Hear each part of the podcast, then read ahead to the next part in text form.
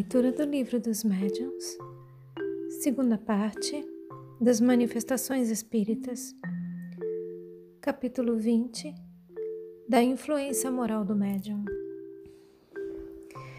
Item 230. A seguinte instrução deu-nos sobre o assunto um espírito de quem temos inserido muitas comunicações.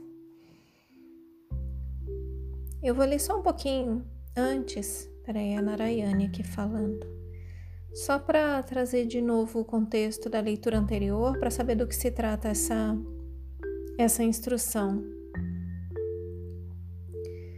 É, a gente estava falando no item 229 dos bons médiums. Então vamos lá, bons médiums e, e, os médiums maus e os bons médiums e as qualidades de cada um. Item 229. A par disto, ponhamos em evidência o quadro do médium verdadeiramente bom, daquele em que se pode confiar. Supor-lhe-emos, antes de tudo, uma grandíssima facilidade de execução que permita se comuniquem livremente os espíritos sem encontrarem qualquer obstáculo material. Isto posto, o que mais importa considerar é de que natureza são os espíritos que habitualmente o assistem, para o que não devemos ater aos nomes, para o que não nos devemos ater aos nomes, porém à linguagem. Jamais deverá ele perder de vista que a simpatia que lhe dispensam os bons espíritos estará na razão direta de seus esforços para afastar os maus persuadido de que a sua faculdade é um dom que só lhe foi outorgado para o bem, de nenhum modo procura prevalecer-se dela, nem apresentá-la como demonstração de mérito seu. Aceita as boas comunicações que lhe são transmitidas como uma graça de que lhe cumpre tornar-se cada vez mais digno, pela sua bondade, pela sua benevolência e pela sua modéstia. O primeiro se orgulha de suas relações com os espíritos superiores. Este outro, que é o, bom, o médium verdadeiramente bom, então o, o primeiro é o mau médium, se orgulha de suas relações com os espíritos superiores. Este outro, que é o médium verdadeiramente bom, se humilha por se considerar sempre abaixo desse favor. Item 230. Agora sim. A seguinte instrução deu-nos sobre esse assunto, sobre o assunto, um espírito de quem temos inserido muitas comunicações. Abre aspas. Já o dissemos, os médiums, apenas como tais, só secundária influência exercem nas comunicações dos espíritos. O papel deles é o de uma máquina elétrica que transmite os despachos telegráficos de um ponto da Terra a outro ponto distante. Assim, quando queremos ditar uma comunicação, agimos sobre o médium como o empregado do telégrafo sobre o aparelho. Isto é, do mesmo modo que o tic-tac do telégrafo traça a milhares de léguas sobre uma tira de papel os sinais reprodutores do despacho, também nós comunicamos, por meio do aparelho mediúnico, através das distâncias incomensuráveis que separam o mundo visível do mundo invisível, o mundo imaterial do mundo carnal, o que vamos, o que vos queremos ensinar. Mas, assim como as influências atmosféricas atuam perturbando, eu vou voltar só um pouquinho. Assim, quando queremos ditar uma comunicação, agimos sobre o médium como o empregado do telégrafo sobre o aparelho isto é, do mesmo modo que o tic-tac do telégrafo traça a milhares de léguas sobre uma tira de papel os sinais reprodutores do despacho, também nós comunicamos, por meio do aparelho mediúnico, através das distâncias incomensuráveis que separam o mundo visível do mundo invisível, o mundo imaterial do mundo carnal, o que vos queremos ensinar. Mas, Assim como as influências atmosféricas atuam, perturbando muitas vezes as transmissões do telégrafo elétrico, igualmente a influência moral do médium atua e perturba, às vezes, a transmissão dos nossos despachos de além-túmulo, porque somos obrigados a fazê-los passar por um meio que lhes é contrário. Entretanto, essa influência a miúde se anula pela nossa energia e vontade e nenhum ato perturbador se manifesta. Com efeito, os ditados de alto alcance filosófico, as comunicações de perfeita moralidade, são transmitidas algumas vezes por médiums impróprios a esses ensinos superiores, enquanto que, por outro lado, comunicações pouco edificantes chegam também, às vezes, por médiums que se envergonham de lhes haverem servido de condutores. Em tese geral, pode afirmar-se que os espíritos atraem espíritos que lhes são similares e que raramente os espíritos das Pleiades elevadas se comunicam por aparelhos mal condu maus condutores, quando têm à mão bons aparelhos mediúnicos, bons médiums, numa palavra. Novamente, em tese geral, pode afirmar-se que os espíritos atraem espíritos que lhes são similares e que raramente os espíritos das Pleiades elevadas se comunicam por aparelhos maus condutores, quando têm à mão bons aparelhos mediúnicos, bons médiums, numa palavra. Os médiums levianos e pouco sérios atraem, pois, espíritos da mesma natureza. Por isso é que suas comunicações se mostram cheias de banalidades, frivolidades, ideias truncadas e, não raro, muito heterodoxas espiriticamente falando.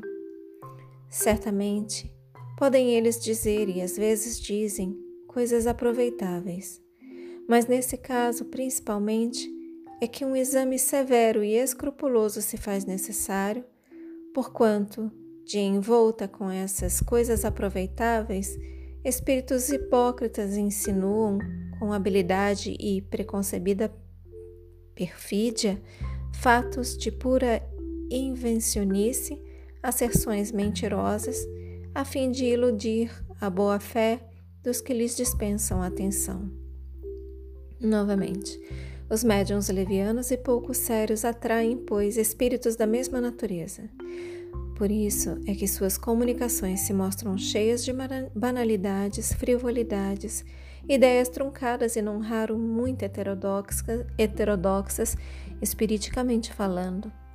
Certamente, podem eles dizer, e às vezes dizem, coisas aproveitáveis, mas nesse caso, principalmente, é que um severo é que um exame severo e escrupuloso se faz necessário, porquanto de envolta com essas coisas aproveitáveis, espíritos hipócritas insinuam com habilidade e preconcebida perfídia fatos de pura invencionice, asserções mentirosas, a fim de iludir a boa-fé dos que lhes dispensam atenção.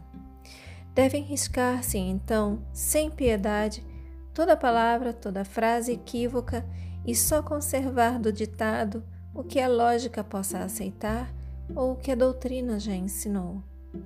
As comunicações desta natureza só são de temer para os espíritas que trabalham isolados, para os grupos novos ou pouco esclarecidos, visto que nas reuniões onde os adeptos estão adiantados e já adquiriram experiência, a gralha perde o seu tempo a se adornar com as penas do pavão.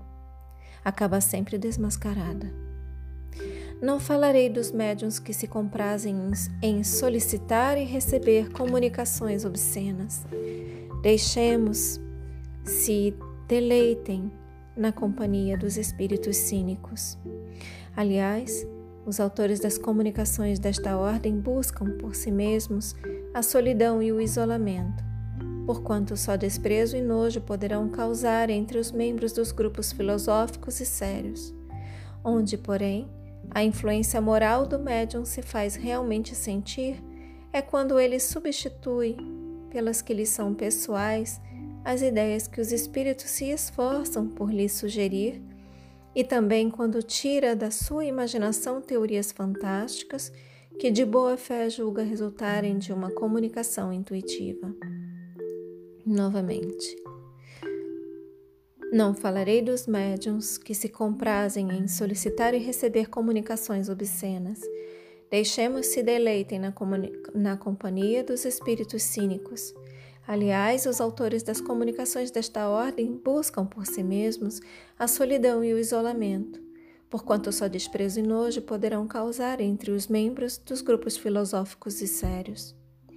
Onde, porém, a influência moral do médium se faz realmente sentir é quando ele substitui, pelas que lhe são pessoais, as ideias que os espíritos se esforçam por lhe sugerir e também quando tira da sua imaginação teorias fantásticas, fantásticas que de boa fé julga resultarem de uma comunicação intuitiva. É de apostar-se então mil contra um que isso não passa de reflexo do próprio espírito do médium. Dá-se mesmo o fato, dá-se mesmo o fato curioso de mover-se a mão do médium, quase mecanicamente às vezes impelida por um espírito secundário zombeteiro.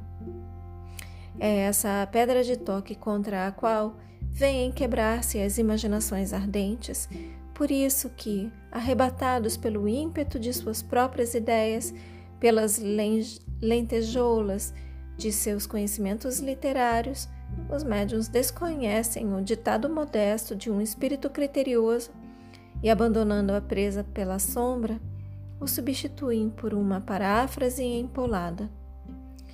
Novamente. Dá-se mesmo o fato curioso de mover-se a mão do médium, quase mecanicamente às vezes, impelida por um espírito secundário zombeteiro. É essa a pedra de toque contra a qual vêm quebrar-se as imaginações ardentes, por isso que, arrebatados pelo ímpeto de suas próprias ideias, pelas lentejoulas de seus conhecimentos literários, os médiuns desconhecem o ditado modesto de um espírito criterioso e, abandonando-a presa pela sombra, o substituem por uma por uma paráfrase empolada. Contra este escolho terrível, vêm igualmente chocar-se as personalidades ambiciosas que, em falta das comunicações que os bons espíritos lhes recusam, apresentam suas próprias obras como sendo desses espíritos.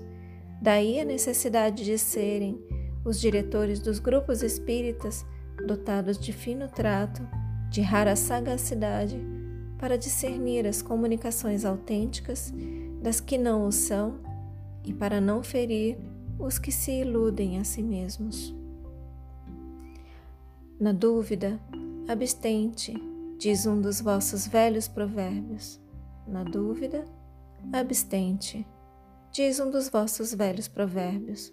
Não admitais, portanto, senão o que seja aos vossos olhos de manifesta evidência. Desde que uma opinião nova venha a ser expendida, por pouco que vos pareça duvidosa, fazei-a passar pelo crisol da razão e da lógica e rejeitai desassombradamente o que a razão e o bom senso reprovarem. Melhor é repelir dez verdades do que admitir uma única falsidade uma só teoria errônea.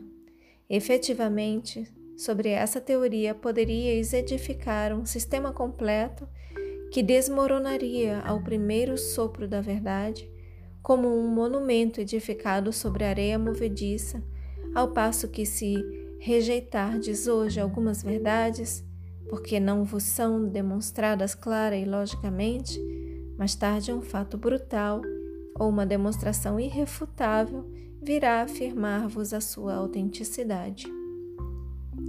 Lembrai-vos, no entanto, ó espíritas, de que para Deus e para os bons espíritos só há um impossível: a injustiça e a iniquidade. O Espiritismo já está bastante espalhado entre os homens e já moralizou suficientemente os adeptos sinceros da sua santa doutrina para que os espíritos já não se já não se vejam constrangidos a usar de maus instrumentos, de médiums imperfeitos.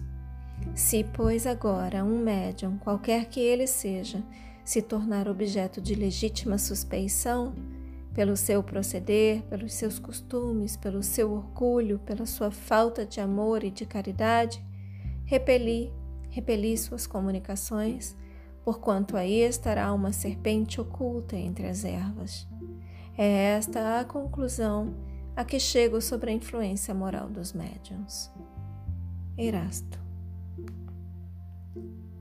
Fechem os olhos. Eu vou repetir o último parágrafo, perdão. Permaneçam de olhos fechados.